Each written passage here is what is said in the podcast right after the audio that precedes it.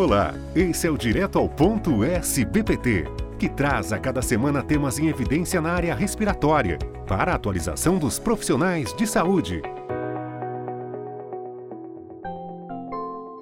Nossa convidada de hoje é a doutora Fernanda Carvalho de Queiroz Melo, pneumologista, doutora pela Universidade Federal do Rio de Janeiro, membro da Comissão de Tuberculose da SBPT professora titular da Faculdade de Medicina da UFRJ, diretora do Instituto de Doenças do Tórax da UFRJ e presidente da Sociedade de Pneumologia e Tisiologia do Estado do Rio de Janeiro.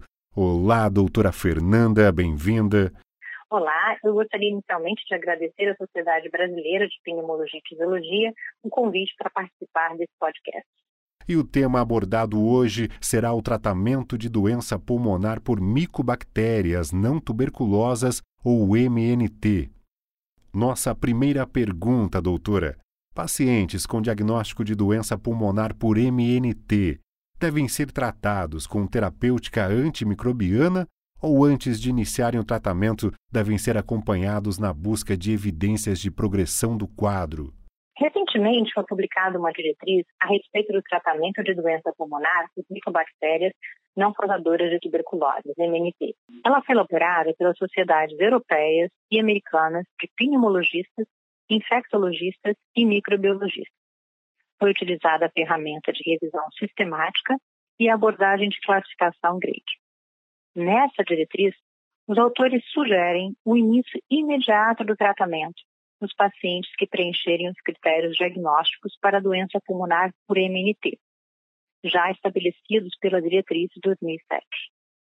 Essa decisão de início imediato aplica-se especialmente na presença de baciloscopia positiva no material respiratório e ou a presença de doença pulmonar cavitária.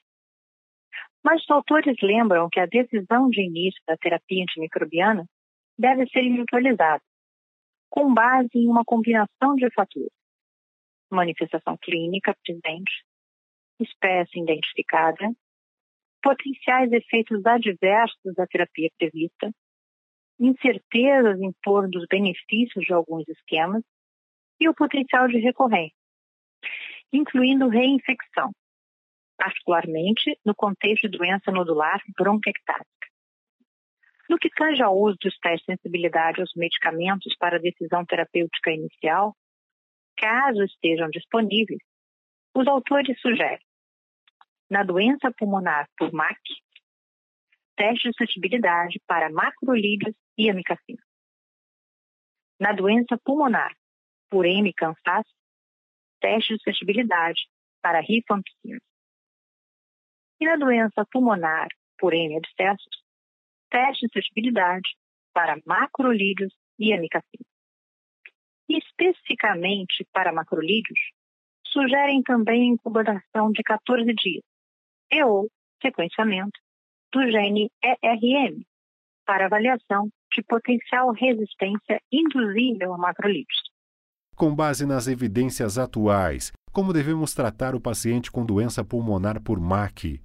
Se for um caso de MAC suscetível a macrolídeos, os autores recomendam um regime com três medicamentos, que incluam o macrolídeo, e sugerem regimes de tratamento baseados em azitromicina, em vez de claritromicina.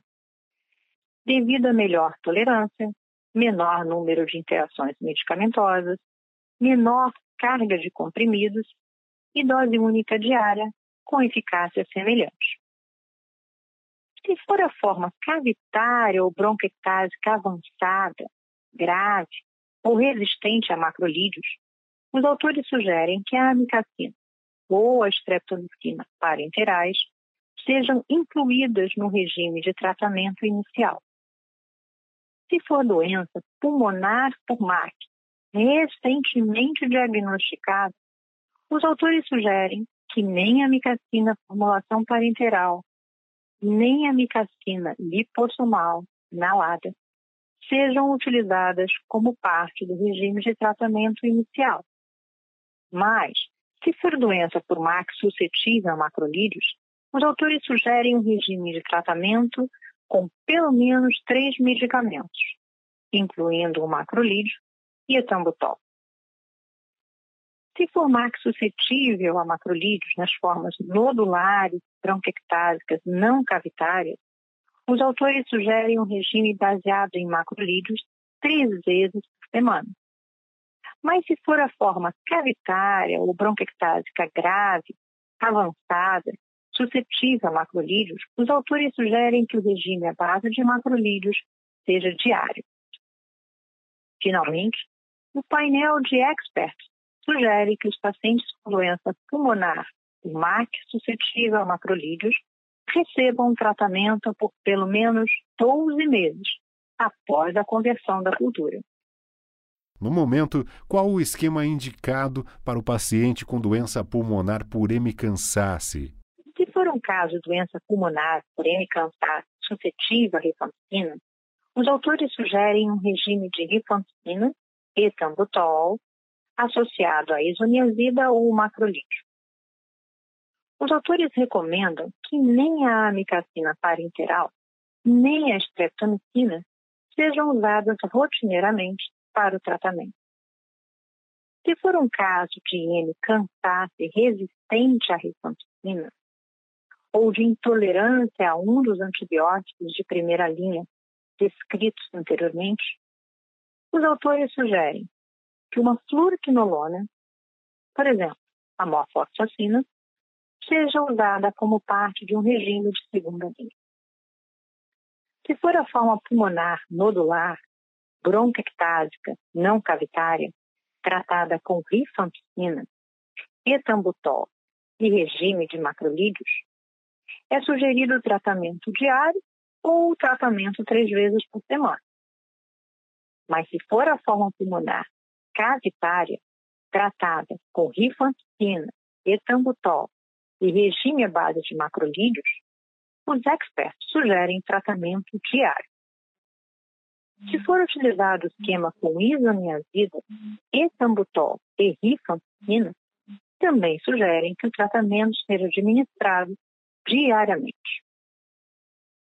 Finalmente, os autores sugerem que os pacientes com doença pulmonar por hemicansace suscetível à rifampicina sejam tratados por pelo menos 12 meses. Embora alguns especialistas sejam a favor de 12 meses de tratamento após a conversão da cultura, não há evidências de que as recidivas possam ser evitadas com cursos de tratamento superiores a 12 meses. Portanto, os membros do painel indicaram que a doença pulmonar por cansaço poderia ser tratada por um período fixo de 12 meses. Mas enfatizo que a conversão do carro em quatro meses de esquema com rifampicina é geralmente observada. Então, deve-se obter uma consulta com um especialista se as culturas não forem convertidas neste momento do tratamento. E doutora, quais as recomendações para o manejo antimicrobiano do paciente com doença pulmonar por M. abscessus? Na presença de doença por M. abscessus causada por cepas sem resistência identificada, os autores recomendam um regime de tratamento multifármaco, contendo macrolídeos. Caso seja uma situação de doença por M. abscessus causada por cepas resistentes a macrolídeos, é possível um regime contendo macrolídeos, sendo fármaco utilizado nessa situação devido às suas propriedades imunomodeladoras. Neste caso, o macrolídeo não deve ser contado como um fármaco ativo no regime multifármaco. Concluindo, na doença pulmonar por N abscesso, é sugerido um regime multifármaco, que inclui pelo menos três fármacos ativos na fase inicial do tratamento e que seja guiado pela suscetibilidade in vitro. A falta de estudos disponíveis e a variação na disponibilidade de medicamentos dificultaram a obtenção de um consenso sobre a duração ideal da terapia medicamentosa. Além disso, os membros do painel consideraram que alguns subgrupos de pacientes deveriam ser avaliados separadamente, na determinação da duração da terapia. Tais como pacientes com doença nodular bronquiectásica versus forma cavitária, pacientes afetados por doença pulmonar causada por diferentes subespécies de M. abscessus. E mais importante, doenças causadas por cepas com suscetibilidades distintas a macrolídeos e a amicacina. Finalmente, os membros do painel apontaram que o tratamento com os diferentes regimes deve ser elaborado com a participação de especialistas no manejo dessas infecções. E para finalizar, qual é a melhor opção? Cirurgia associada à terapia medicamentosa ou apenas a terapia medicamentosa? Pacientes selecionados com doença pulmonar por MT, o painel de experts sugeriu a possibilidade de ressecção cirúrgica como adjuvante à terapia medicamentosa, mas após consulta a um especialista.